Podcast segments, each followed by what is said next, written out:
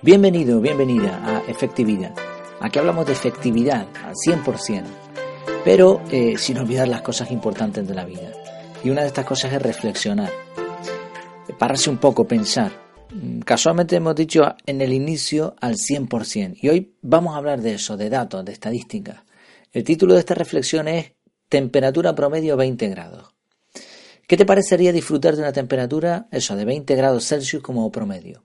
No está mal, ¿no? Una temperatura aceptable, sobre todo comparado con climas que sean en algunos sitios con temperaturas bajo cero o al contrario, de calor abrasador. Y dependiendo de cuándo estés escuchando esto, pues la temperatura en el sitio donde vivas podrá variar o no. Sin embargo, 20 grados es una cosa estándar, es una cosa pues que no hace ni frío ni calor. Está bien, ¿no? Vale, pero en el planteamiento resulta que hay trampa. He dicho temperatura promedio. En realidad, para conseguir ese promedio, se puede tratar perfectamente de un hombre que tiene los pies en un barreño con agua a cero grados, mientras le da el sol en la cocorota con unos 40 grados. 40 más 0 entre 2, pues igual a 20 grados. Esa es la temperatura promedio. Pero no debe ser, desde luego, agradable su situación. Es un ejemplo un poco tonto, pero demuestra una cosa, y es que las cifras son frías bueno, en el caso anterior frías o calientes, pero bueno, lo más importante, fáciles de manipular. Ya lo decía George Bernard Shaw, la estadística es una ciencia que demuestra que si mi vecino tiene dos coches y yo ninguno, los dos tenemos uno. Nada más lejos de la realidad, ¿no? Pongamos otro ejemplo para saber de qué estamos hablando. Aquí en Gran Canaria hay muchos centros comerciales, de hecho es increíble la cantidad que hay.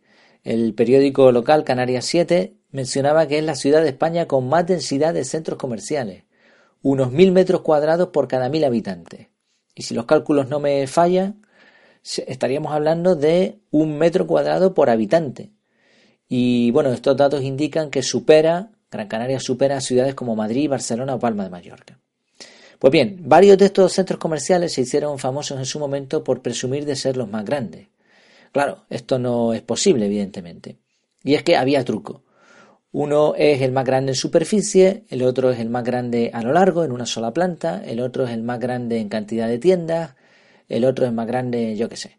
Es decir, todos son el más grande en algo, pero nuestro cerebro se queda con lo de más grande. De hecho, podría decirse que la estadística es la ciencia de manipular los datos, ya que lo que hace es presentar los datos de manera relevante.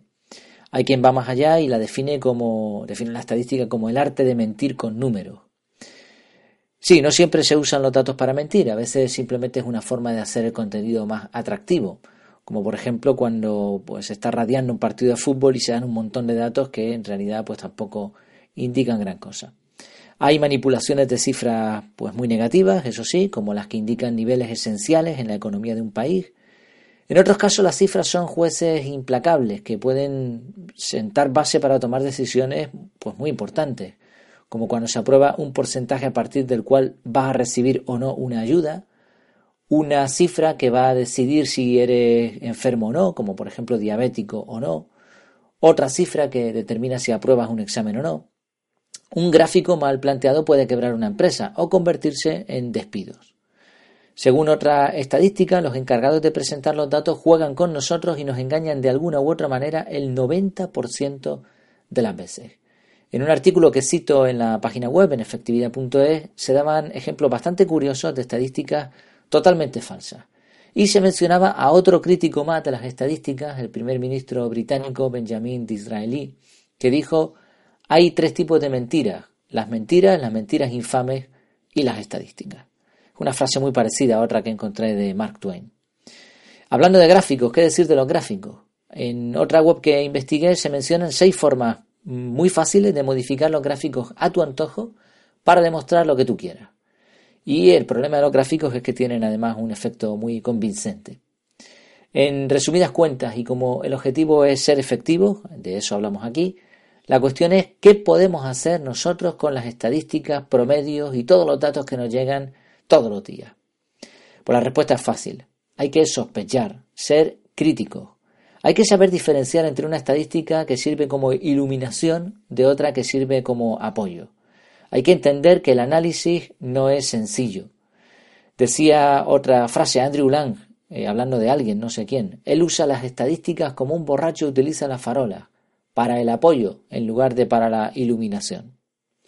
Y decía un autor que se citaba en uno de los artículos que pongo aquí en la página web, Jens Jürgen Korf, autor de Mentir con las cifras, dijo, no confíes más que en la estadística que tú mismo has falsificado. Y este es un punto importante. O sea, hay que ser cautos al aceptar una estadística, hay que usar la lógica, evitar usar datos ajenos y mucho mejor realizar un estudio propio o bien delegarlo en personas u organizaciones confiables, acordando por supuesto de antemano qué es lo que queremos extraer de esas cifras.